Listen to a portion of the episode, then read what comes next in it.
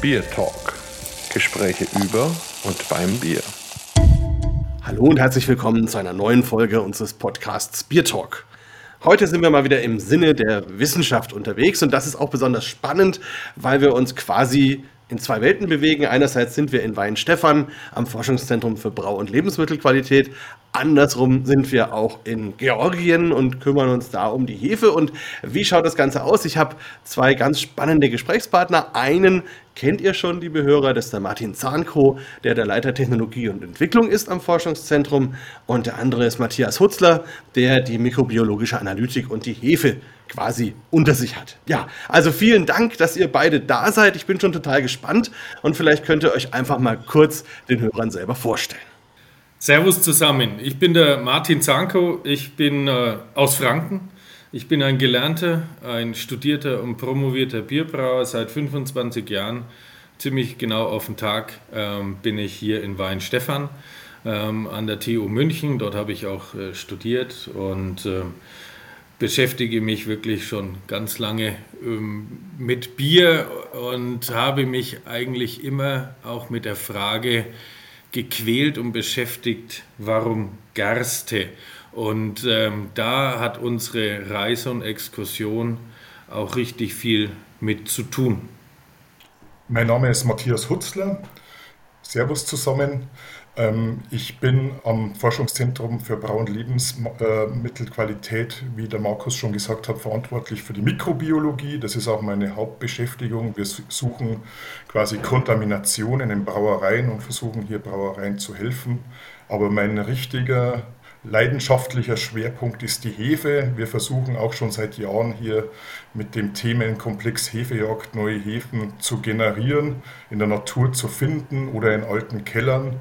Ich habe auch in Weinstefan studiert an der TU München und bin schon seit 2004 hier an den Brauinstituten tätig und seit 2009 am Forschungszentrum. Und ich freue mich jetzt richtig auf dieses Interview, dass wir ein bisschen von unserer Reise berichten können.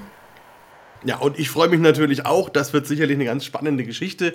Und ähm, das war für mich auch so der Aufhänger, als ich den Martin getroffen habe auf der DrinkTech in München und er so gesagt hat, ja, die Hefejäger waren wieder unterwegs und diesmal waren wir in Georgien. Und das finde ich total spannend, weil ich verbinde Georgien eher so ein bisschen mit Wein, allerdings auch mit diesen Tonamphoren, die einen dann durchaus wieder an die ersten Biere erinnern. Und es ist natürlich ein Land, was prinzipiell erstmal ein gutes Stückchen weit weg ist und vielleicht auch gar nicht so einfach zu bereisen, gerade auch wegen der verschiedenen politischen Umstände. Also deswegen fand ich das total interessant und spannend, als Martin erzählt hat, Mensch, wir waren da und dann war ich gleich Feuer und Flamme und gesagt, das müssen wir in einem Podcast kennenlernen. Aber vielleicht, Martin, erzählst du erstmal, wie kam das überhaupt dazu, also dass ihr überhaupt dahin gefahren seid und, und wie war das dann so, da überhaupt hinzukommen? Ja, ähm, da muss ich gleich mal was korrigieren, weil wir ganz genauso gedacht haben wie du. Ähm, ist es denn auch einfach zu bereisen? Also das muss ich wirklich äh, voranschieben. Georgien ist total einfach zu bereisen. Es ist auch mit Direktflügen relativ schnell zu erreichen, aber wir haben es oft nicht auf dem Schirm. Und wir, also Matthias Hutzler und unser dritter Begleiter, der Juan äh, Aizagur aus Argentinien, wir waren ultra begeistert von diesem Land, von allem, von der Landschaft, von den Leuten, von der Gastfreundschaft, äh, von dem, was wir dort gesehen haben. Gut, und wir waren jetzt also nicht allein dort, um äh, einen, einen Wissenschaftsurlaub zu machen, in keinster Weise, sondern ich habe vorhin gesagt, äh, mich hat diese Frage, warum Gerste, hat mich schon immer umgetrieben und ähm, ich hatte das Glück, ähm, vor neun Jahren hier an das Forschungszentrum zu kommen und mit Matthias, ähm, den ich schon lange vorher kannte, viele, viele Diskussionen führen zu können. und das ist das Wunderbare in der Wissenschaft eben. Und wir fragten uns immer wieder, wo kommt eigentlich diese fantastische untergärige Hefe her, die uns dieses tolle untergärige Lagerbier beschert, das erfolgreichste Bier der Welt, das eben auch mit Gerste, Gerstenmalz gemacht wird, was auch schon im Reinheitsgebot so ein bisschen drin steht oder ähm, zum Teil sehr deutlich, zum Teil nicht so deutlich, weil es eben kein Rezept ist, das die äh, beiden Herzöge damals niedergeschrieben haben. Und ähm, diese Hefe, die hat uns eben, die beschäftigt uns schon immer. Und natürlich haben wir uns auch angeguckt, wo kommt jetzt die Gerste her? Die kommt aus dem Nahen Osten, die kommt aus dem fruchtbaren Halbmond. Wo kommt der Hopfen her? Der Hopfen, der ein elementares Detail ist unseres untergärigen Lagerbieres und können wir da vielleicht eine Verknüpfung haben, auch mit dieser Hefe? Die Hefe, ich denke mal, da wird der Matthias viel deutlicher darüber berichten können, ist, ist was ganz Besonderes. Sie ist ein Hybrid, sie hat Eltern. Und, und diese Eltern allein schon sind schon super spannend. Und so sind wir, ja, so haben wir uns viele Puzzleteile zusammengefügt und sind auf Georgien gekommen, war Matthias fantastische Idee ähm, dieser, dieser Schnittpunkt zwischen Asien und Europa, zwischen ähm, den riesigen russischen Gebieten und dem, was darunter im Süden liegt, dem persischen Gebieten, iranischen Gebieten und so weiter. Und, und aber auch für sich selber sehr stark abgekapselt, dadurch, dass da einfach zwei riesige Höhenzüge sind, der hohe und der, der kleine Kaukasus die aber mit 5600 und 5100 Meter durchaus respektable Hügel dort haben. Ähm, und ähm, ja, der Wein hat dort eine ganz besondere Tradition, aber das im, im tieferen Land. Und wir haben eben in unseren Recherchen viel mehr mitbekommen, dass also je höher man geht, ähm, ich sage da immer zu diesen Almwirtschaften, äh, äh, weil die halt nur für ein paar Monate ähm, bewirtschaftet werden können, dass dort Bier eine ganz andere und elementare Rolle gespielt hat. Also das klingt natürlich schon mal sehr spannend. Martin, du hast ja schon den Aufschlag gemacht. Matthias, dann holen wir dich mit ins Boot. Vielleicht kannst du das von deiner Seite auch noch ein bisschen ergänzen und vielleicht unseren Hörern noch einen ganz kleinen Einblick geben zu dir selber. Das heißt, wie kommst du überhaupt zum Thema Bier und dorthin, wo du heute bist, nämlich am Forschungszentrum? Ja, ich ähm, habe damals ähm, beim Professor Geiger promo promoviert da gab es noch zwei Lehrstühle in Weinstefan und der eine war ja so für den Kaltbereich Hefe, Gärung, Lagerung, Filtration zuständig. Und ich habe nach meiner äh, Diplomarbeit eben dort äh, so Blut geleckt äh, und mir hat es so Spaß gemacht und bin in Weinstefan dort hängen geblieben. Und das Thema Hefe hat mich dann nicht mehr verlassen. Und ähm, wie der Martin schon erzählt hat, ist diese untergärige Hefe was ganz Besonderes Sie ist äh, ein Hybrid aus einer obergärigen Hefe und einer wilden, äh, kaltliebenden Hefe. Das heißt, dieser, diese Eigenschaft, dass sie bei unter 10 Grad vergären kann, die kommt von dem wilden Elternteil. Und dieser Elternteil, der war nie äh, richtig äh, bekannt, wo kommt der her. Und im letzten Jahrzehnt hatten eben Wissenschaftler aus Argentinien Deswegen ist auch unser Kollege hier, der Juan, mit dabei gewesen. Der ist nämlich Spezialist für diese wilden Hefen und auch wie man die aus der Natur isoliert. Ähm, diese wilde Hefe wurde eben in Argentinien und Tibet gefunden. Genetisch ist aber diese, diese Tibet-Hefe näher an unserer Brauhefe als äh, die argentinische Hefe. Die wurde auch noch in Nordamerika und äh, in Neuseeland gefunden, aber diese sind auch genetisch nicht so nah dran wie die, wie die Tibet-Hefe.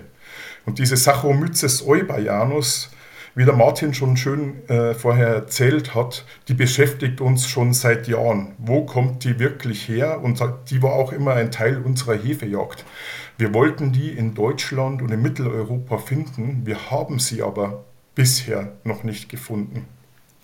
Und da gibt es eben diese Theorie, dass die über die Seidenstraße hier nach Europa kam. Und ähm, die Seidenstraße geht auch durch Georgien oder eine der Seidenstraßen. Und so sind wir immer weiter mit der Recherche in Richtung Ökologie und auch Historie äh, dazu gekommen, hier in diesem Gebiet zu suchen, weil auch ein wichtiger Grund ist, dass es hier eine sehr, sehr lange Bierbrautradition gibt. und dass die Natur dort quasi noch sehr, sehr unberührt ist. Bei uns hier in Mitteleuropa ist alles schon mal ähm, sag mal, wieder aufgeforstet oder es ist kein, kein, äh, keine Primärnatur mehr. Und wir vermuten ganz stark, dass diese ganzen Prozesse, die aus der Natur stammen äh, und deren Mikroben vielleicht hier auch in der Natur bei uns zum Teil verschwunden sein könnten. Und somit äh, sind wir dazu gekommen, hier eben in Georgien zu suchen. Der Fokus bei uns ist immer wir suchen entweder an Braustätten, das haben wir in Georgien auch gemacht, da waren wirklich sehr schöne Braustätten, 200 bis 400 Jahre alt. Die sind auch mit Götterhainen verknüpft, also dort, wo dann auch Pflanzen vorkommen, die ähm, mit dem Brauprozess zu tun haben. Ich denke, da wird der Martin als Historiker, und er hat auch die Interviews dort geführt, auch noch eine sehr nette Geschichte zu, dazu erzählen, wie wir denken, wie die Mikroben hier verknüpft sind mit dem Brauprozess.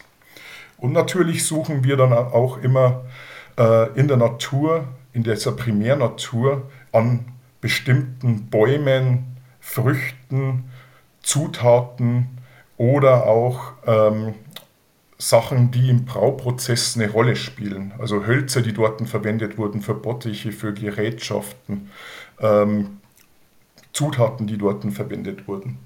Als Beispiel, wir haben zum Beispiel auch jetzt hier in Deutschland schon von Misteln, Misteln waren ja bei den Kelten heilig, immer die gleiche Hefe gefunden. Torula Spora del Brücki macht ein wunderbar schön fruchtiges Bier und man kann alkoholfreies oder alkoholhaltiges Bier machen, je nach Hefestamm. Oder auf Eichen finden wir immer Saccharomyces paradoxus, eine sehr nah verwandte Hefe der ähm, obergärigen Hefe. da kann man auch so ein ähnliches Bier wie Weizenbier machen hervorragendes Geschmacksprofil. Und so kommen die Sachen zusammen, wenn man dann die Ökologie und die Ergebnisse der Taxonomie, der Identifizierung der Mikroorganismen mit den historischen Fakten kombiniert. Und das machen wir jetzt schon ziemlich lange. Und jetzt würde ich gern wieder Richtung Georgien gehen. Vielleicht, Martin, kannst du den Spielball aufgreifen und hier ähm, in diese wunderbaren historischen Sachen, die wir dort kennengelernt haben, bezüglich Hopfen und auch dieser Brauweisen in den Dörfern weitermachen. Ja, mache ich gern. Äh, wir machen den Markus dadurch äh, obsolet hier, ne, indem wir uns den Ball die ganze Zeit hin und her spielen. Tut mir fürchterlich leid, Markus. ähm, wir haben eben nicht nur einfach ganz viele Proben dort genommen und sind in diese fantastischen Wälder, also wirklich zu den Wäldern. Aus Georgien kommen so viele tolle Pflanzen eben auch zu uns hier. Nicht nur die Schneeglöckchen, die wir in dem Fall nicht beprobt haben, sondern wirklich was Nüsse angeht und was die ganzen Rosengewächse angeht, ähm, eben wie Apfel, auch wenn es Studien im Augenblick gibt, dass aus Kasachstan der Apfel auch kommen kann, ähm, so na, hat er doch zumindest dort einen Stopp eingelegt und die Pflaumen und die Birnen und die Kirschen. Und, und wir haben das auch alles so gesehen und äh, wirklich in diesen natürlichen Wäldern durften die Sachen auch probieren und, und haben eine tolle Vorstellung bekommen davon, wie man auch in solchen Wäldern durchaus überleben kann. ähm, und, und das, das ist wohl auch alles, ähm, ja, war es die Seidenstraße, waren es die Römer? Die Römer stehen da arg im Verdacht, dass sie schon Sachen mit rübergebracht haben. Das war das eine, was wir eben da gesehen und uns angeguckt und beprobt haben. Und dann hatten wir eben dieses unglaubliche Glück an vier Braustätten äh, gehen zu dürfen, die eben schon ein paar hundert Jahre nach ihren Darstellungen und ehrlich gesagt, so wie es auch aussah, ähm, alt waren, ähm, verknüpft ähm, mit göttlichen, heiligen Hainen. Also die sind dort Christen, haben aber da noch eine Sonderform erhalten. Äh, das war in Tuschetien und, und in anderen nördlichen Kaukasusregionen. Und wir haben eine ganz fantastische ähm, Geschichte dazu eben auch gehört dass also der Ortsvorsteher, Häuptling, Chef, wie auch immer man, äh, Bürgermeister, wie man auch immer diesen ähm, den ersten des Dorfes bezeichnen mag, ein Mann, also das ist ganz wichtig bei der Sache, der musste einen Monat, bevor sie brauen, also ich sagte vorhin schon, diese Almen, bitte in Alm Anführungszeichen, diese äh, Dörfer sind so mal für drei Monate zugänglich und die brauen einmal dort, das war in all den Dörfern so, für ihre Art Kirchweih.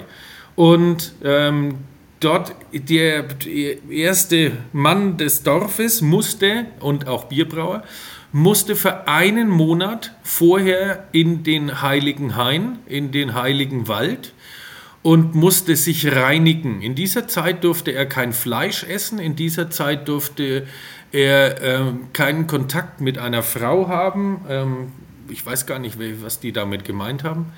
Ähm, nein, also das, und das ist, das ist wirklich für uns aus dieser ganzen Betrachtung total wichtig. Ein Monat musste er sich reinigen in diesen ähm, Regionen, in diesem besonderen Bereich und dann durfte er wieder zurück ins Dorf und dann hat er mit jemand anders allerdings zusammen, hat er dann das Bier bereitet. Für uns ist es insofern so spannend, weil es... Ähm, weil wir im Laufe der Jahrtausende einen Wechsel haben von, äh, von den Geschlechtern. Und zwar haben die Frauen jahrtausende lang das Bier gebraut und später erst die Männer. Und die Männer erst eigentlich in Mitteleuropa im ausgehenden Mittelalter.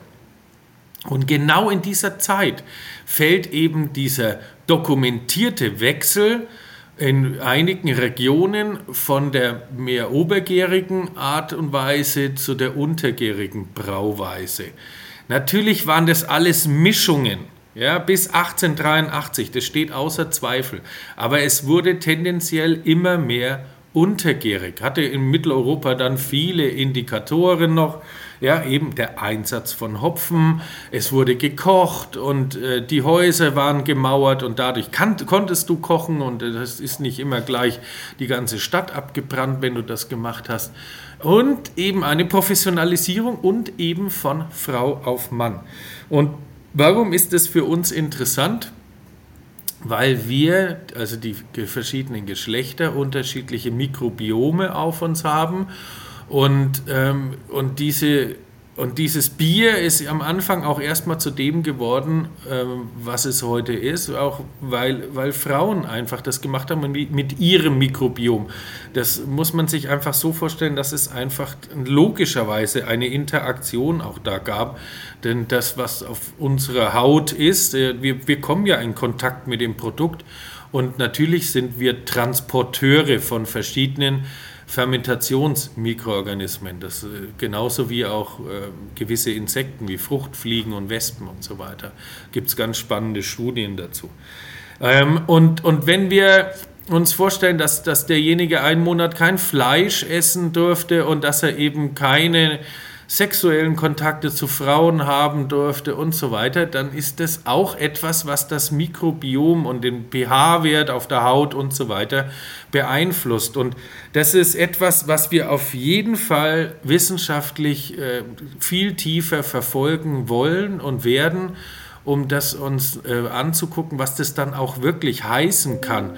Und das ist also alles in allem wahnsinnig spannend, wenn man sich das so anhört und wir waren begeistert von dieser Geschichte, ähm, die wir da gehört haben. Also das finde ich jetzt auch total spannend. Man kann ja dann in gewisser Weise tatsächlich sagen, es gibt so eine Art durch Frauen induziertes Bier und eine Art durch Männer induziertes Bier. Könnte man das so weit abstrahieren? Vielleicht kann man das so stehen lassen, ja.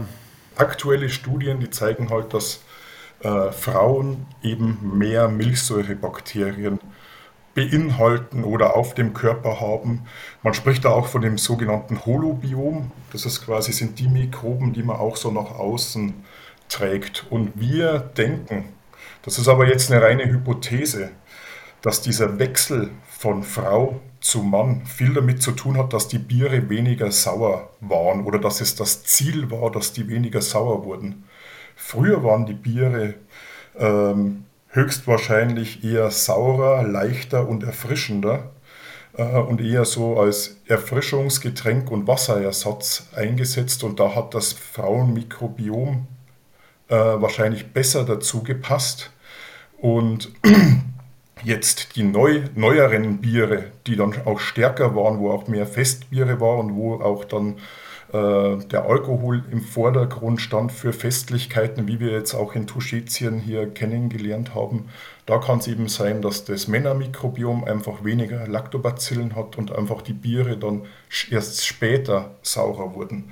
Also dieses Gesamtpaket untergärig, also dass die untergärige Hefe oder auch diese wilden untergärigen eben äh, das begünstigt haben, dass wir bei kalten Temperaturen gären können. Bei kalten Temperaturen wachsen auch äh, Lactobacillen und Milchsäurebakterien schlechter oder nur manche Spezies können das. Also hat man hier schon einen Selektionsvorteil für die Hefe und dass das Bier nicht sauer wird und dann noch, dass die Männer dann hier ähm, als Brauer oder Braumeister fungierten. Also diese Sache denken wir, da könnte ein Zusammenhang sein. Das muss man allerdings noch weitergehend wissenschaftlich untersuchen, auch mit standardisierten äh, Versuchen dann im Labor. Martin? Ja, und, und wir haben noch eine Sache noch gar nicht erwähnt. Es, es gibt in der Hinsicht so viel zu erwähnen. Äh, das ist der Hopfen.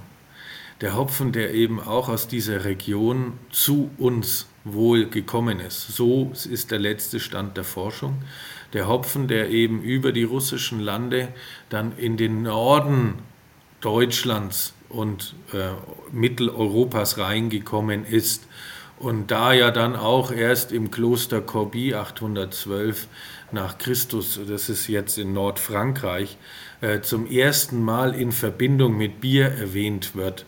Ja, wir haben also schon Hopfengärten, die früher erwähnt wurden, auch im südlichen, in Geisenfeld, in der Hollertau zum Beispiel. Aber diese Verknüpfung zu Bier, die haben wir nicht vorher.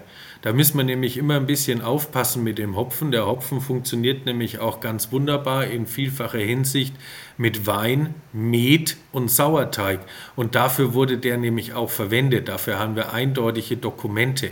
Ja, aus verschiedenen Gründen. Ja, die sind mikrobiologisch selektiv und die ähm, verhindern Trübungen und, ähm, und so weiter. Das sind verschiedene und natürlich auch Aromaaspekte.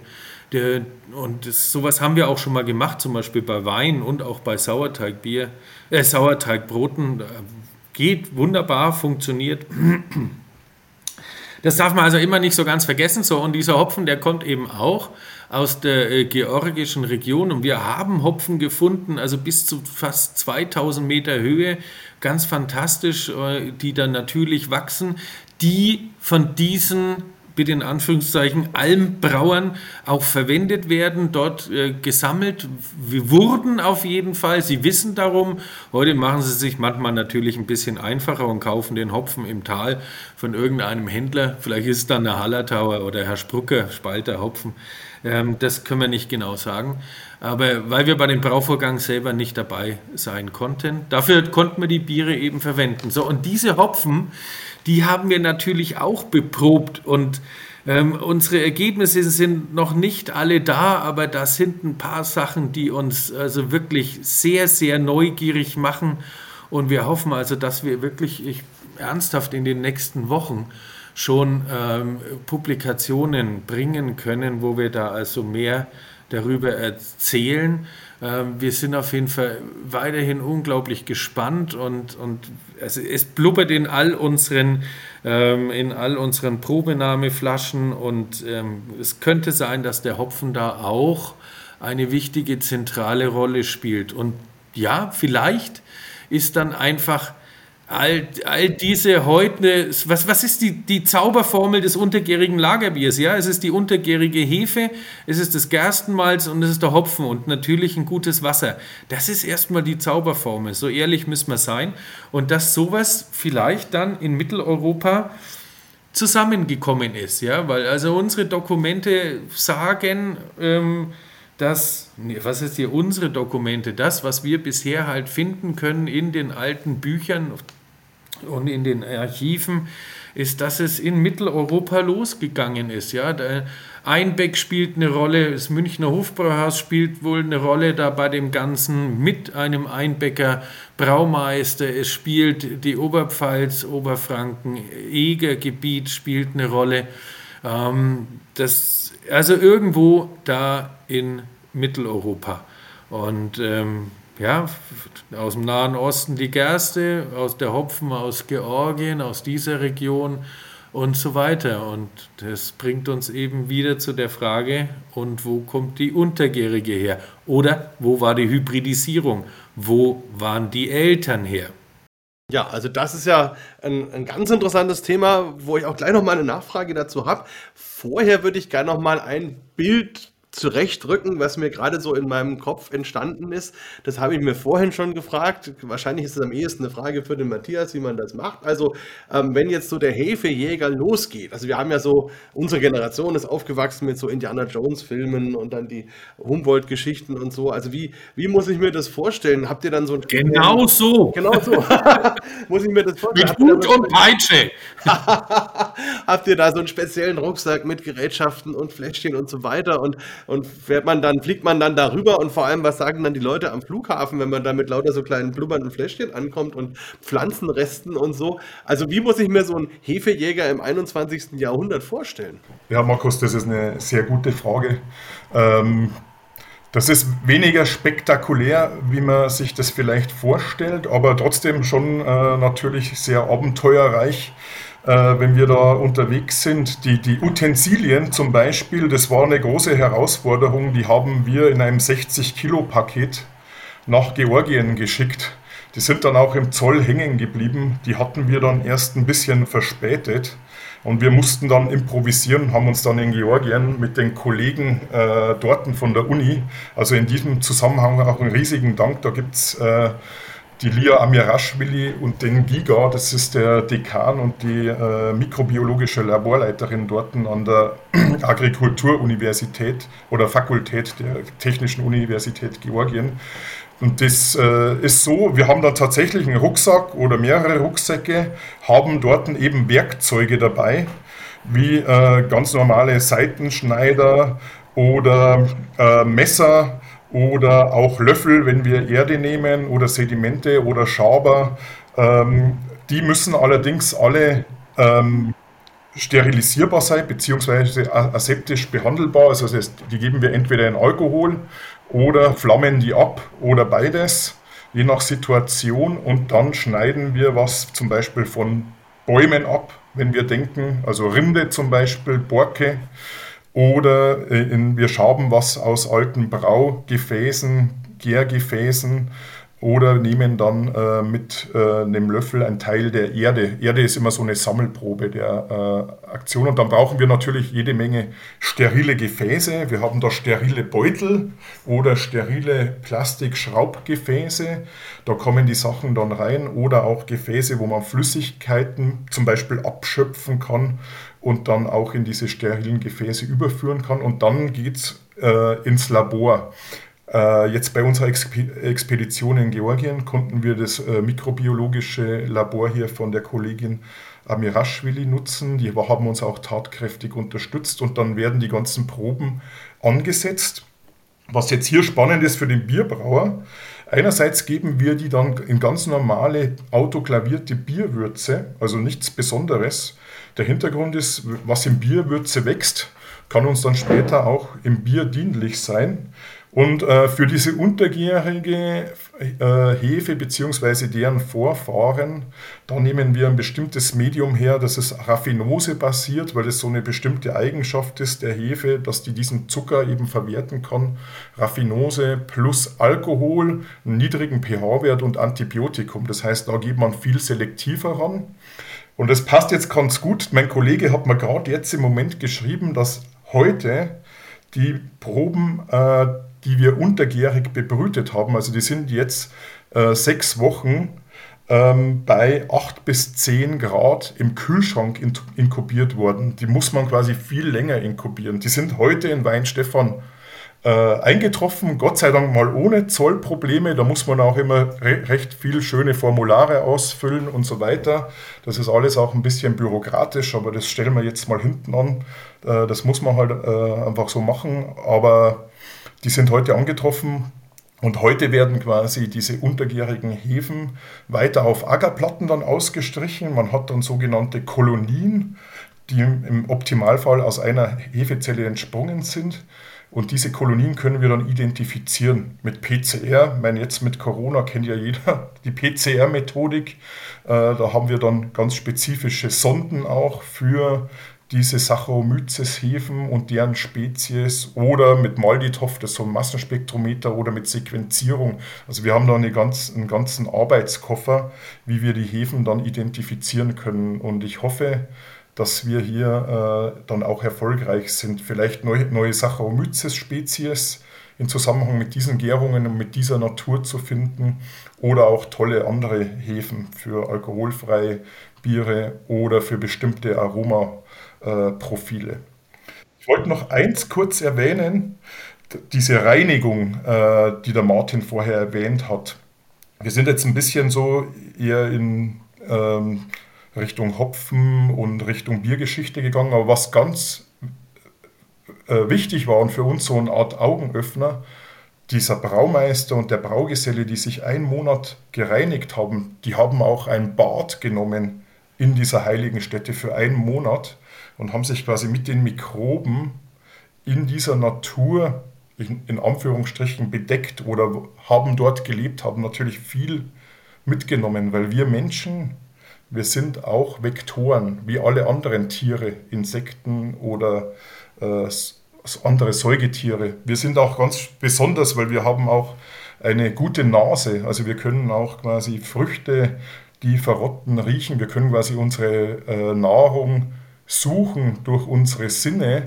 Und diese Interaktion, die versuchen wir auch in dieser Hefejagd äh, wiederzuspiegeln und genau an diesen Orten zu suchen. Wo sind diese Kreisläufe der Hefen? Wir suchen ganz bewusst an Bäumen und Früchten, weil die Früchte dann auch zum Beispiel begünstigen, wenn Hefen drauf wachsen, dass ihre Samen verbreitet werden. Also dann, dass Vektoren wie wir oder äh, andere Lebewesen, andere Tiere diese verbreiten. Also es hat alles einen Sinn und die Hefen sind ein kleines Putzel darin. Die machen eben Alkohol, der zieht an und sie machen auch schöne Aromen und äh, Lockstoffe. Und dieser Kreislauf, den versuchen wir dann auch hier in der Hefejagd, äh, in der Hefe, diesen Kreislauf versuchen wir zu berücksichtigen und dann auch die richtigen Proben zu nehmen. Also das ist wirklich super spannend, muss ich sagen. Und ich finde es jetzt auch toll, weil wir quasi Wissenschaft live haben. Also wenn ihr praktisch während unseres Gesprächs trudeln die Ergebnisse ein oder zumindest die weiteren Schritte. Das ist spannend. Und ich muss auch sagen, in mir kommt schon wieder so ein Bild hoch, weil man ja, also als guter alter Asterix-Leser hat man ja immer dann diese Druiden und Miraculix und was weiß ich was alles vor sich. Und, und das habt ihr ja schon von den Misteln erzählt. Also im Grunde fügt sich da ja ein neues Bild. Also dass im Grunde diese diese Kultur oder diese, diese Art und Weise zu leben oder diese Art und Weise eine Religion zu haben, dann ja tatsächlich auch einen, einen, effektiven Einfluss hatte auf das, was die Leute dann an Nahrung produziert haben, insbesondere natürlich an Bier.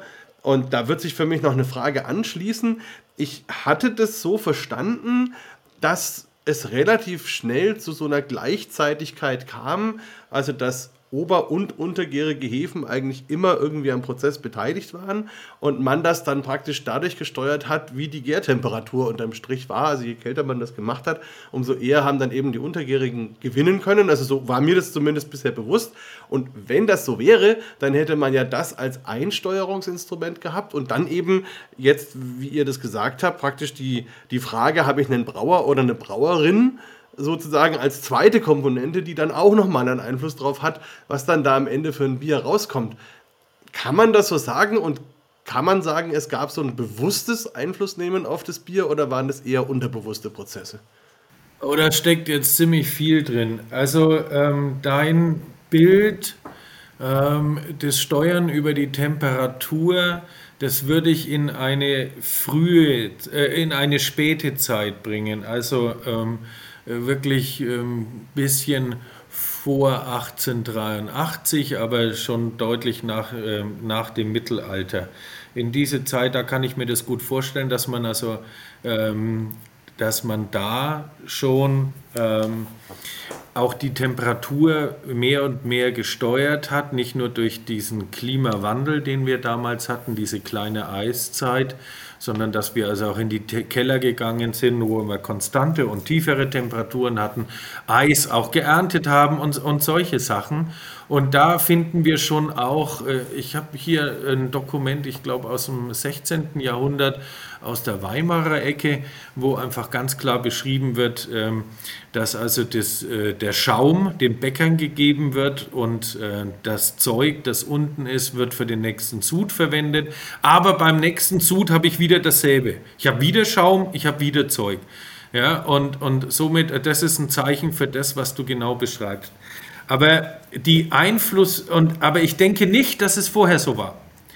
Ähm, wann auch immer genau vorher ist. Also die große Revolution in der Bierherstellung war im ausgehenden Mittelalter, wie ich es vorhin schon gesagt habe. Und ich könnte mir vorstellen, dass also genau solche Sachen auch da ähm, eben stattgefunden haben. Und äh, das eventuell, der Hopfen ist ja nicht immer beim Bier gewesen. Ja, auch wenn es da ein, zwei Hinweise darauf gibt, die ich mir durchaus vorstellen kann, weil man hat sicherlich auch ganz andere Sachen zum Aromatisieren und zum äh, mikrobiologischen Selektieren und so weiter verwendet. Ja, und warum nicht auch mal den Hopfen? Das, äh, aber dieses Konstante, dieses Reproduzierbare, das war erst im ausgehenden Mittelalter. Und ähm, der, der, Hopfen ist auch einer dieser Einflussparameter und nicht nur die Temperatur. Und wie du ja vorhin richtig wiedergegeben hast, ähm, die, die, die Geschlechterrollen äh, und aber auch die Art und Weise der Technologie, dass man jetzt gekocht hat. Das sind ja Sachen, da hat man einen starken Einfluss auf die Mikrobiologie. Ja, und mit dem Hopfen, da sind auch die sogenannten Gram-positiven Milchsäurebakterien plötzlich döderig gewesen und konnten sich dann nicht mehr ausbreiten. Das, ist, das sind Riesenunterschiede in dem ganzen ähm, Mikroorganismen-Gemisch. Ähm, und also da, da steckt viel mehr dahinter. Ja? Also später, wie ich schon sagte, finden wir sogar äh, Literatur dazu von, von deinem Bild, ähm, dass es eigentlich immer irgendwie eine unterobergärige Mischung war oder oftmals, ja. Ähm, und es, wie, wie schon gesagt, bis 1883 war alles eine Mischung. Also davon, da müssen wir uns komplett trennen, dass das also rein so oder so war. Das kannst vergessen. 1883 ist der entscheidende Zeitpunkt. Ja. Aber das ist, da haben wir wirklich sehr, sehr viele Einflussfaktoren. Jetzt habe ich noch eine Frage an den Mikrobiologen. Und zwar gab es vor einigen Jahren mal ein Experiment von Rogue, eine Brauerei aus Kalifornien wo der Brauer dann tatsächlich Hefezellen aus seinem Bart genommen hat und mit denen dann ein Bier gebraut hat, das äh, Birdbier oder Bartbier, was die dann gemacht haben. Ich habe es auch schon verkostet. War ein sehr, sehr spannendes Bier mit ganz vielen floralen, eher so Rosen-Hibiskus-Aromen, fand ich ganz interessant. Ähm, spielt das auch ein bisschen so mit rein, dass eben Menschen Träger sind von solchen Organismen und ist es dann durchaus realistisch, dass man bei dem einen oder anderen Brauer oder Braumeister auch in den Körperhaaren oder sonst wo entsprechende Hefen finden kann? Ja, also bei solchen Bieren spielt es halt eine Rolle, wenn man so eine Gärung zulässt. Ne? Also wenn man jetzt natürlich einen äh, hochkomplexen, modernen Prozess, wo man mit nur einer Reinzuchthefe reingeht, spielt das natürlich keine Rolle, weil da ist ja die Hygiene so im Vordergrund und es sind geschlossene Systeme. Wenn man das natürlich dann gezielt macht, kann man das auch steuern. Ähm, es ist halt dann auch fragwürdig, weil man hier ähm, komplett unkontrolliert reingeht. Also diese ganzen, sei es jetzt dieses Badbier oder dann gibt es ja auch diese Farmhouse Ales oder diese Quake-Biere noch mit den ursprünglichen Hefen. Es kommt halt immer darauf an, wie lang sind die schon in einer bestimmten Umgebung und haben sich schon Mikroben durchgesetzt. Ich persönlich wäre hier vorsichtig, ganz komplett unkontrolliert reinzugehen. Es wird zwar wahrscheinlich immer so sein, wenn eine Saccharomyces-Hefe da ist, dass sich die durchsetzt und der Alkohol quasi die schädlichen dann äh, in Anführungsstrichen tötet oder überwächst. Aber es kann natürlich was sehr Gutes rauskommen. Es kann aber auch ähm, ja, was mit Fragezeichen und vielleicht nicht perfekten Aromen rauskommen. Ich sage nur das Beispiel Würzebakterien, also wenn wir jetzt Enterobacteria 10 hier auch viel reinbringt, kann auch äh, schwefeliges Aroma, DMS und äh, vielleicht nicht erwünschte Aromen können hier äh, produziert werden. Also das ist halt, ja, diese ganzen Spontanprozesse und Mischfermentationen.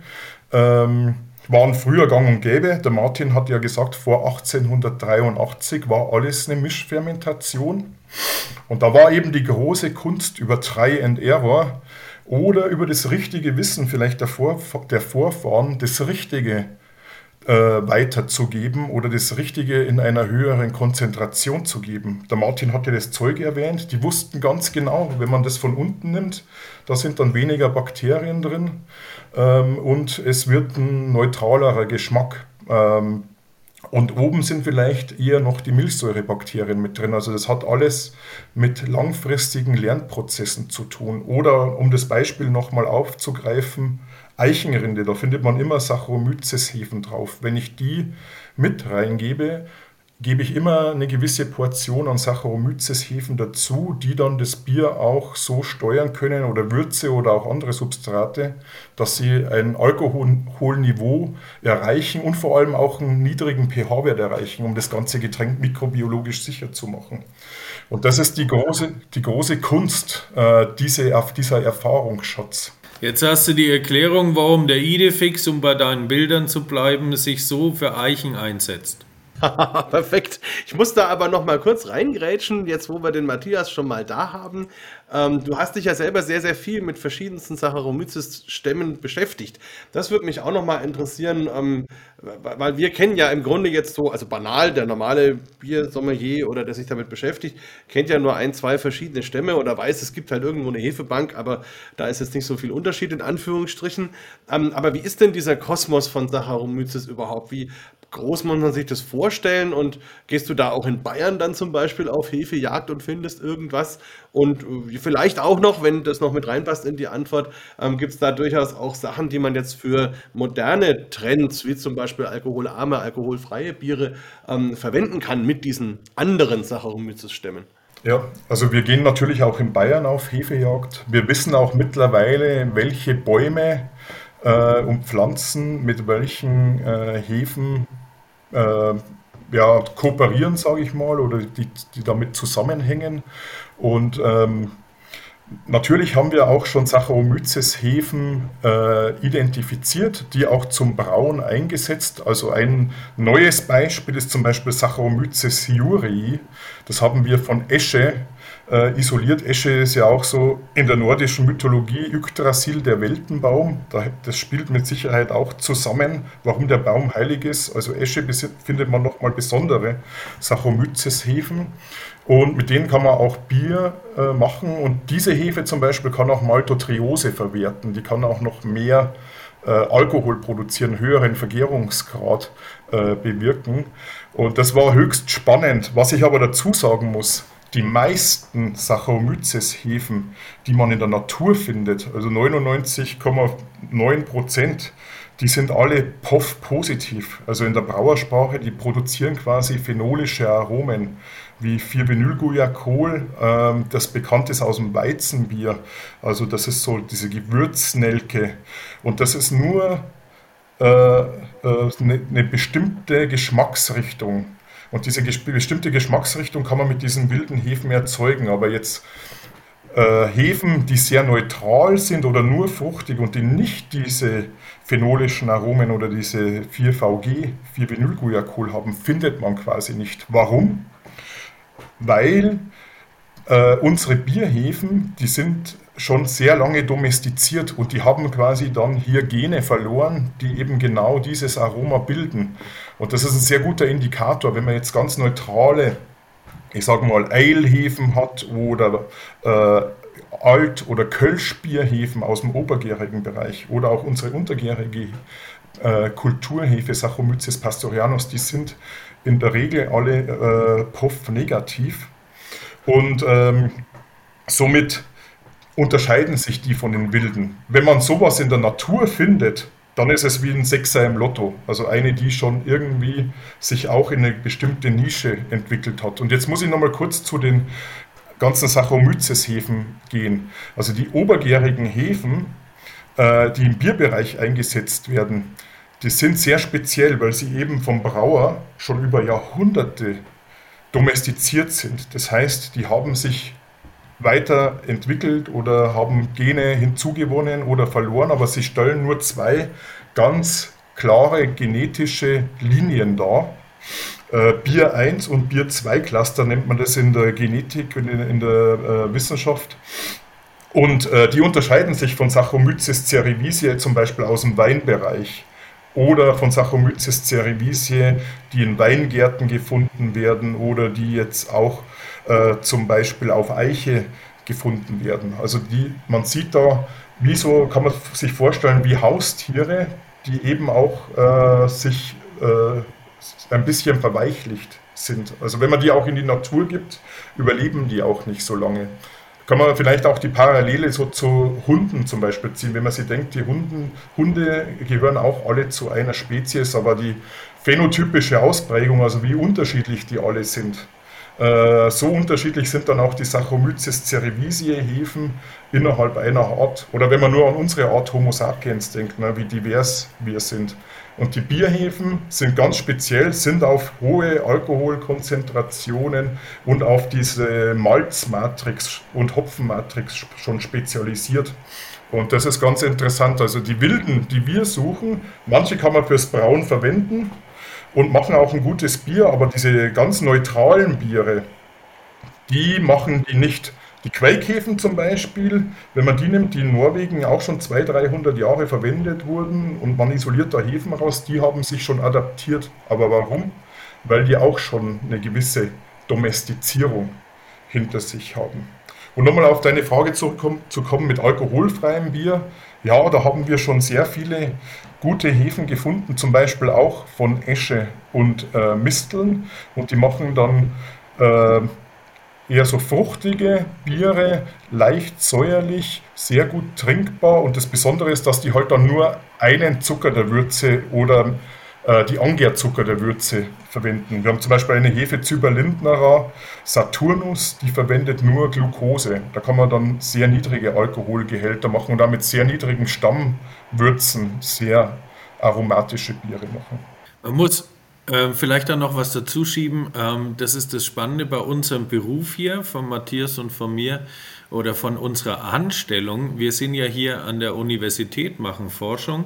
Wir sind aber auch ein Zentralinstitut, also das Forschungszentrum Weinstefan, ähm, was einfach schlichtweg ein Unternehmen ist. Und unter anderem machen wir auch Geld in der Beratung und in, im Hefeverkauf. Wir haben hier das Hefezentrum Weinstefan und, ähm, und verkaufen dort äh, Hefen. Und äh, einige dieser Hefen, die wir da auf diesen Hefejagden gefunden haben, die kannst du also heute dort auch erwerben. Und wir haben natürlich dann auch die entsprechende Forschung vorher gehabt, was die denn eigentlich auch können. Und gerade für diesen tollen Bereich alkoholarm, alkoholfrei, da haben wir also wirklich einiges ähm, gefunden was also diese Würzearomen rausnimmt, besondere Aromen, Bieraromen erzeugt und ganz tolle Biere macht. Und die sind zum Teil schon auf dem Markt, diese Produkte. Und da ist etwas ganz Wichtiges auch noch anzufügen. Äh, wenn wir außerhalb von Deutschland uns bewegen ähm, dann sind wir dann natürlich ganz offiziell unterwegs. Also wir hatten auch in Georgien vom Ministerium eine Erlaubnis, dass wir diese Proben nehmen dürfen. Wir waren mit Leuten, wie der Matthias schon gesagt hat, einer, Universi einer georgischen Universität unterwegs, mit der Technischen äh, Georgischen Universität, mit dem Dekan der äh, agronomischen Fakultät das ist unglaublich wichtig, weil wir nämlich ansonsten DNA klauen würden. Und das haben wir nicht getan. Und das ist, äh, das ist selbstverständlich, dass wir uns da in absolut legalen äh, Bereichen bewegen. Das beantwortet auch ein ganz klein wenig deine, äh, ich will mal so sagen, dein, dein bedenkliches Bild, wie wir uns da beim Zoll irgendwie vorbeischmuggeln müssten oder so ähnlich. Dem ist nicht so. Ja, also wir, das ist alles ganz offiziell. Wir haben also ministeriale ähm, beglaubig, äh, äh, beglaubigte Schriften dabei und, und wir hatten auch die entsprechenden Wissenschaftler dabei. Das ist wichtig, weil wir sonst gegen internationale Protokolle verstoßen würden. Ja, das ist wirklich wichtig zu erwähnen und jetzt weiß ich auch, warum mir neulich am Flughafen in Mexico City mein Rauchmalz abgenommen worden ist. dass, ich, dass ich einfach äh, für einen Vortrag, den ich dort halten sollte, auf dem Kongress mitgenommen hatte und habe einfach vergessen, mir da irgendwelche Dokumente dafür zu besorgen, weil ich gedacht habe, naja, was soll da schon passieren? Das ist ja schon totes Getreide, aber das haben die dann einfach nicht verstanden, dass das nicht mehr keimfähig ist und dann war es weg. Also, Markus, das ist noch keimfähig. Malz ist noch keimfähig, natürlich. Äh, wir haben die Keimung nur unterbrochen. Die ist nicht mehr so hoch keimfähig wie am Anfang, aber ähm, 70 bis 80 Prozent kann durchaus noch keimen. Oh, das ist aber interessant. Würde dann ein, ein aus Rauchmalz keimendes Getreide auch ein Raucharoma in sich tragen? Ja, das wird dann eine Rauchgaste. Das ist der nächste, nächste Forschungsschwerpunkt.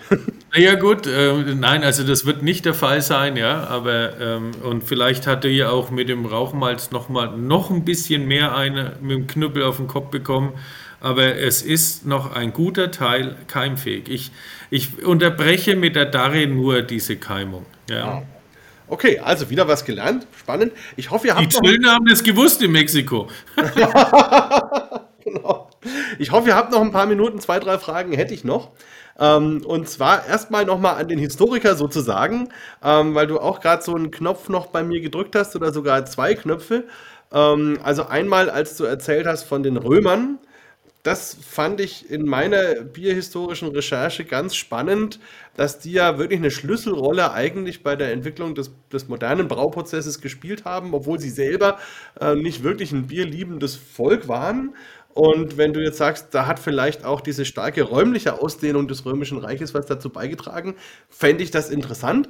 Und der zweite Knopf, den du gedrückt hast, war das Einbeck, die Erwähnung von Einbeck, ähm, weil ich bisher immer davon ausgegangen bin, dass in Einbeck die Biere eher tendenziell obergärig waren und dann erst in München tendenziell untergärig geworden sind.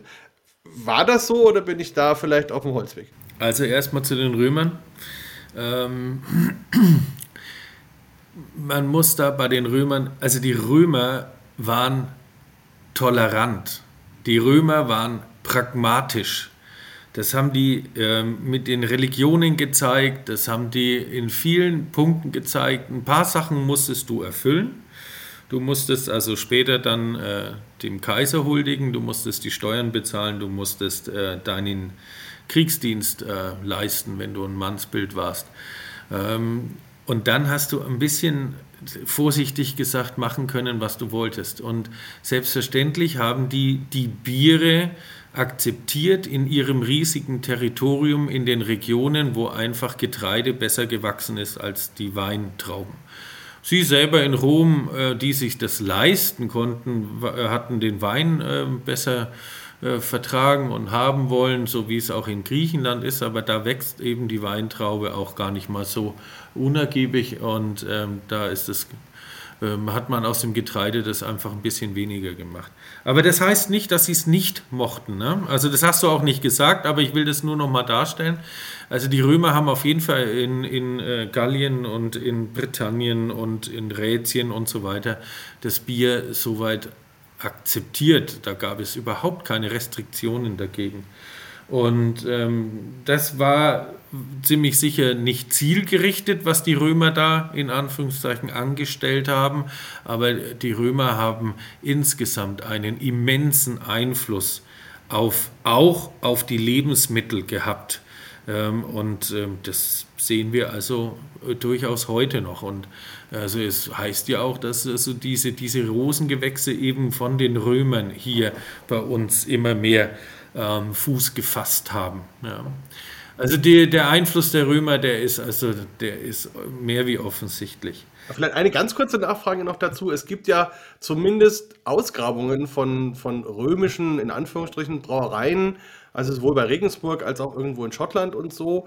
Ähm, und da ist ja dann schon der Brauprozess deutlich anders als vorher bei den anderen antiken Kulturen. Also da habe ich immer gedacht, vielleicht haben die Römer da tatsächlich wirklich was weiterentwickelt, für den Prozess, um eben das Bier auch entsprechend verkaufen und in größeren Mengen produzieren zu können. Ähm, kann man das auf die römische Kultur zurückführen oder ist das vielleicht eher ein Irrglauben? Also äh, ich weiß, was du meinst. Du meinst Regensburg, Prüfening und oben in Schottland. Ähm, das, ich habe ähm, ich habe manchmal ein bisschen Zweifel an den Schlüssen, die da gezogen werden. Ähm, es, ist, es ist folgendes. Ähm, man, man macht aus heutiger Sicht, äh, interpretiert man antike Funde, also in Bezug auf Bier, ähm, interpretiert man immer mit, es ist zu leicht und zu schnell mit dem Brau, mit dem Kochprozess, mit der Würzeherstellung. Und von dem müssen wir uns erstmal völlig mal loslösen. Und Im Endeffekt ist, tut mir leid, dass ich jetzt hier kurz ausholen muss, aber anders kann ich es nicht erklären. Im Endeffekt äh, geht es beim Bierbrauen um zwei wunderbare Schritte. Der erste Schritt ist, aus etwas Unlöslichem etwas löslich machen, also aus dem unlöslichen Getreidekorn oder was auch immer, welche, welche starke Quelle man auch immer hat. Und da mache ich ja eine Flüssigkeit draus. Das ist der erste Schritt. Wir nennen es heute Würzebereitung.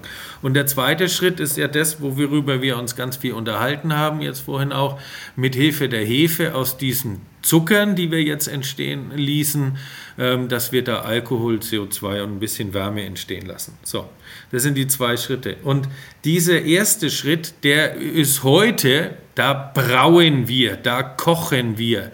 Das ist richtig. 99,999 Prozent der Biere werden so hergestellt. Das war früher nicht so.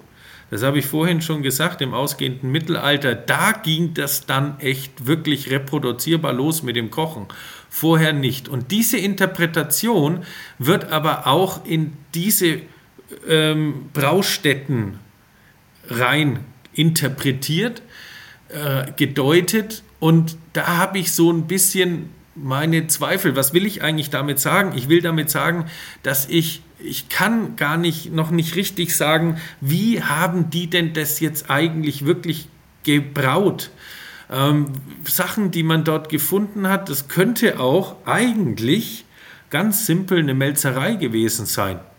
Ja, dann hat man das Malz für andere Sachen auch verwendet, zum Beispiel für ähm, sehr süßes ähm, Brot und Gebäck und so weiter. Ja, also ähm, ich würde mich als Bierbrauer natürlich immer freuen, wenn man Brauereien findet und so weiter, aber ich bin da immer noch sehr, sehr vorsichtig äh, mit den Sachen, würde mich ähm, aber auch freuen, wenn, und wir sind da schon viel mehr in der Diskussion mit diesen Ausgräbern und das ist, das ist eines der sehr schönen Sachen, die entstanden ist im Laufe der letzten Jahre, dass wir einfach damit eingebunden werden in diese Diskussionen und äh, weil wir ja eine ganz andere Sicht haben. Wir sind ja Technologen, wir verstehen was von dem Getränk.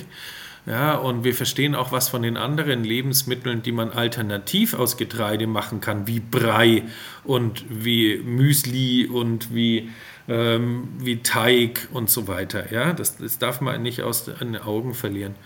Und von daher kann ich die, die Antwort da gar nicht so genau geben, ähm, weil ich es nicht weiß, wie die das gemacht haben.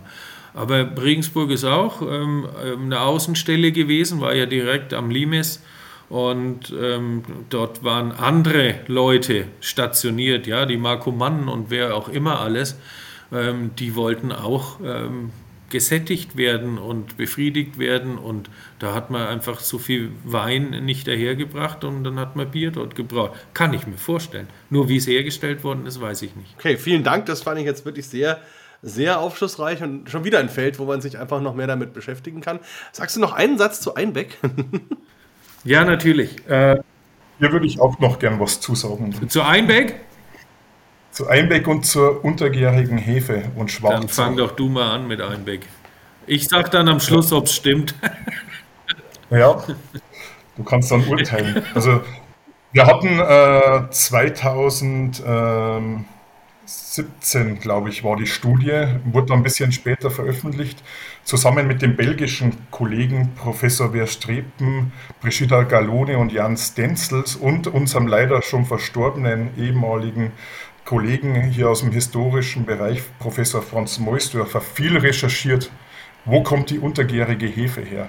Und dabei sind wir auf sehr interessante Sachen gestoßen. Der Franz hat herausgefunden, dass um 1600, also so zehn Jahre vorher, zehn Jahre nachher, im, nur im Hofbräuhaus München massiv obergärig und untergärig äh, zur gleichen Zeit gebraut wurde. Also sowohl bei niedrigen Temperaturen vergoren wurden oder und auch Weißbier bei höheren Temperaturen gemacht wurden, weil hier ein Recht übergegangen ist. Und äh, zur gleichen Zeit, äh, als Bayern eigentlich ein untergäriges Land war, alles quasi niedrige, niedrige Temperaturen waren, sind dann zwei Braumeister zum Hofbräuhaus nach München gekommen. Einer aus Schwarzach und einer aus Einbeck. Und es ist dokumentiert, dass beide ihre Hefen mitgenommen haben. Und es fällt genau in diese Zeit, wo die untergärige Hefe entstanden sein muss. Also es gibt genetische Berechnungen anhand der Mutationen äh, und der genetischen Veränderung über die Zeit, wann diese Hybridisierung, also diese Verschmelzung beider Elternteile, stattgefunden haben muss. Und ein Elternteil muss eine Weizenbierhefe gewesen sein, also das weiß man auch, weil das in dieses Weizenbierkleid, im Bierkleid One fällt, was ich vorher schon erwähnt habe. Und der, die untergärige wilde Hefe, die muss quasi in dieser Braustätte schon vorhanden gewesen sein, in dieser Mischpopulation. Und die genetischen Berechnungen decken sich genau mit dieser äh, Ankunft, diesem Zeitraum der zwei Braumeister. Und genau mit dieser Zeit, wo nur äh, in großen Mengen hier im Hofbräuhaus München obergärig und untergärig gebraut wurde.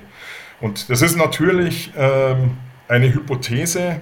Man hat harte Fakten, die DNA-Fakten, die diesen Zeitraum eingrenzen. Man hat die Historie, aber man wird es nie hundertprozentig sagen können. Aber es deutet alles darauf hin, dass in München und da im Hofbräuhaus München das um circa 1600 stattgefunden haben muss. Wir denken, dass da irgendwo einfach Hefe, Erntehefe, irgendwo vielleicht in einer Ecke älter geworden ist, die hat Askosporen gebildet. Die Askosporen, die sind quasi Grundvoraussetzung, dass sich die dann ähm, ver äh, verschmelzen.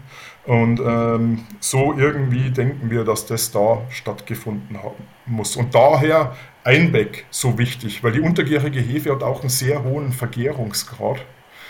Und äh, die Einbecker Hefe, da wurde auch immer berichtet, dass die so besonders ist. Ähm, daher denken wir, das könnte der Schlüssel sein oder diese Hefe aus Schwarzach, weil hier äh, die auch in dem Weißbierkleid ist. Ganz kurze Frage, wenn du jetzt von den, der Entstehung der untergärigen Hefe sprichst, dann meinst du das, was wir jetzt heute als hauptsächliche Stämme benutzen? Genau. Unsere, unsere moderne untergärige Hefe, die muss da im 16. Jahrhundert. Also das kann man ziemlich gut eingrenzen, weil da die genetischen Daten vorliegen, ist die entstanden, diese Hybridisierung.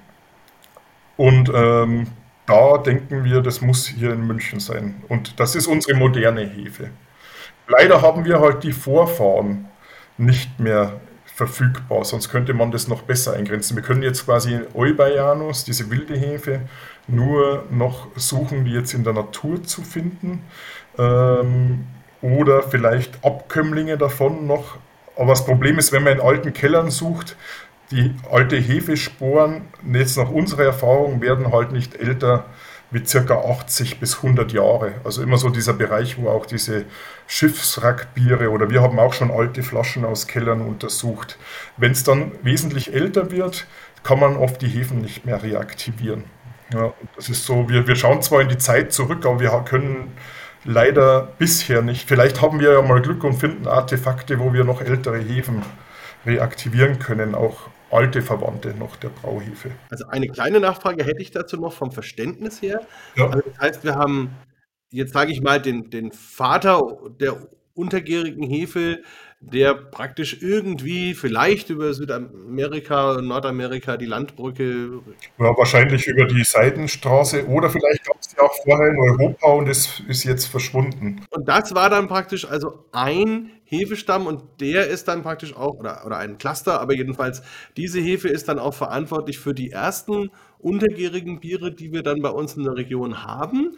Und die, diese hybride Geschichte, also wo dann Ober- und Untergärig zusammen eine neue Hefe bilden, das ist dann das, was im 16. Jahrhundert in, in München voraussichtlich passiert ist. Ja, genau. Also da hat dann diese Hybridisierung zwischen einer obergärigen Saccharomyces-Hefe stattgefunden. Da weiß man auch, die ist in diesem Weizenbier-Clade drin. Also das kann man nachvollziehen, aber man hat halt leider nicht mehr diese alten Vater irgendwo in der Hefestammsammlung, weil ja alles Mischgärungen waren bis 1883. Das wäre natürlich sehr gut und diese untergärige Wildtype, die am Anfang auch im Brauprozess da, die war halt in, je, in jedem untergärigen Brauprozess muss die vorhanden gewesen sein. Saccharomyces eubayanus heißt die. Das war aber wahrscheinlich auch mit Mischungen, Saccharomyces uvarum, also da gibt es mehrere kältetolerante Hefen. Und die, die eben dann genau diesen Match gemacht haben, also diese Hybridisierung, die hat sich dann durchgesetzt über die Zeit in diesen untergärigen Prozessen. Und die wurde dann auch verteilt von München aus. München, da hat man festgestellt, die Biere haben super Vergärungsgrade, vergären noch ein bisschen besser, sind noch ein bisschen sauberer. Und da wurde dann diese untergärige Hefe, aber noch als Mischung nicht als pur, pure Kultur, das war noch nicht erfunden, weiter äh, sagen wir, verteilt. Und später, 1883, wurde die dann hier von Sedelmeier ans Karlsberg-Labor nach Kopenhagen gebracht und da wurde die dann isoliert. Also die stammt ursprünglich auch aus München. Das ist dokumentiert. Also du siehst, die untergärige Hefe hat Migrationshintergrund. Mehrfach. Genau, also habe ich im Grunde so einen dreistufigen Prozess. Also auf der einen Seite kommt erstmal irgendwie über die Seitenstraße eine kältetolerante Hefe in unsere Breiten. Daraus entwickelt sich dann der Anfang eines mehr oder weniger untergärigen Brauns. Und dann kommt in München im Zusammenspiel mit bereits relativ, sage ich mal, leistungsfähigen obergärigen Hefen zu einer Mariage dieser beiden, die dann die besten Eigenschaften vielleicht von beiden Seiten zusammenbringt. Und aus der entwickelt sich dann eine dominante untergärige Hefe, die dann im, in der Industrialisierung in Reinzucht äh, raussortiert werden kann und seitdem dann auch rein verfügbar ist. Kann man das so sagen?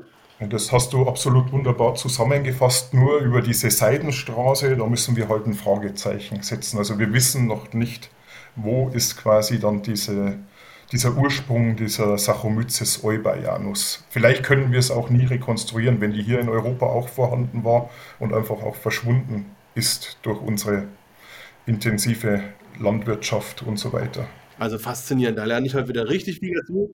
Also Markus, aber das ist, das ist Stand des Wissens im Augenblick. Ne? Ja, ja, das ist ja immer so. Also, da ist ja klar, wir haben immer ein, ein Schlaglicht sozusagen auf das, was wir jetzt wissen und wer weiß, was das noch kommt. Aber das ist auf jeden Fall für mich jetzt schon wieder ein, ein, ein ganz eine Präzisierung auch dessen, wie ich mir das bisher vorstellen konnte. Und dadurch wird es auch deutlich verständlicher, muss ich sagen. Also ich habe an jeden von euch noch eine Frage, wenn das noch vom zeitlichen her passt. Das hilft ja nichts.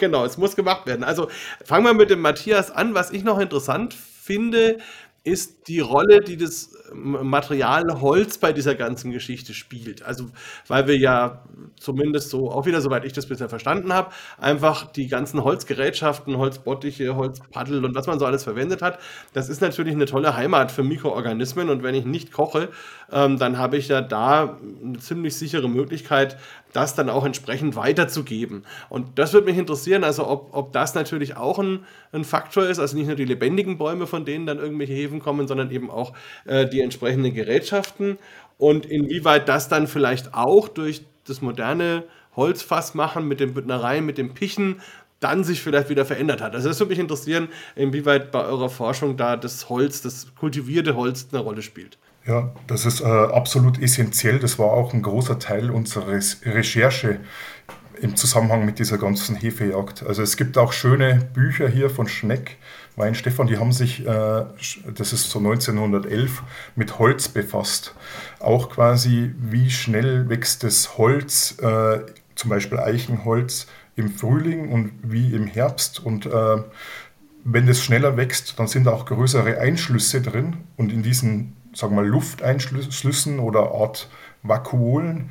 Da können sich dann auch Mikroben besser einlagern, wenn das, äh, wenn das Holz irgendwie verarbeitet ist und in Kontakt mit Bier.